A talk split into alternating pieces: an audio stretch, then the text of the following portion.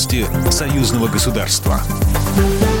Здравствуйте, в студии Екатерина Шевцова. В Беларуси 2021 года может заработать новый кодекс административных нарушений. Правовые нормы должны помогать людям жить, а не мешать. Такую позицию высказал на совещании Александр Лукашенко. Над ними работают уже более полугода, чтобы сделать нормы законодательства более справедливыми.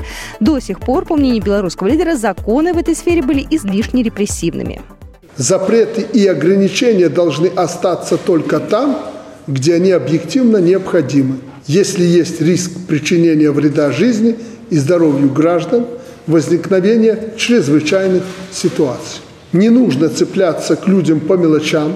Например, зачем штрафовать пожилую женщину, которая у дороги продает, ну, например, ведро яблок или картошки, притом собственного огорода. Я думаю, что лучше будет, если мы везде организуем мини-рынки, поставим прилавки возле деревень или в людных местах. А в основном нам просто не нужно мешать людям жить и работать.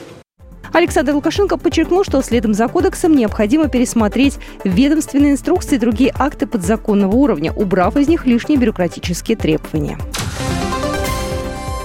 Россия не вмешивается во внутренние дела Беларуси. Кремль считает внутренним делом задержание экс-главы Белгазпромбанка и претендента на пост главы государства Виктора Бабарика. Об этом заявил журналистам пресс-секретарь президента Российской Федерации Дмитрий Песков. Отвечая на вопрос, беспокоит ли Москву то, что происходящие в Минске события задевают интересы компаний, связанных с Российской Федерацией, Песков подчеркнул. Интерес российских компаний, тем более наших экономических гигантов, конечно, всегда находится под защитой российского государства. Это один из наших приоритетов в защиты наших компаний, которые работают в других странах, в том числе и в Беларуси. Между Москвой и Минском осуществляются регулярные контакты на регулярной основе, добавил он. По словам Пескова, кандидаты на пост президента Беларуси могут быть только у белорусского народа, а не у России.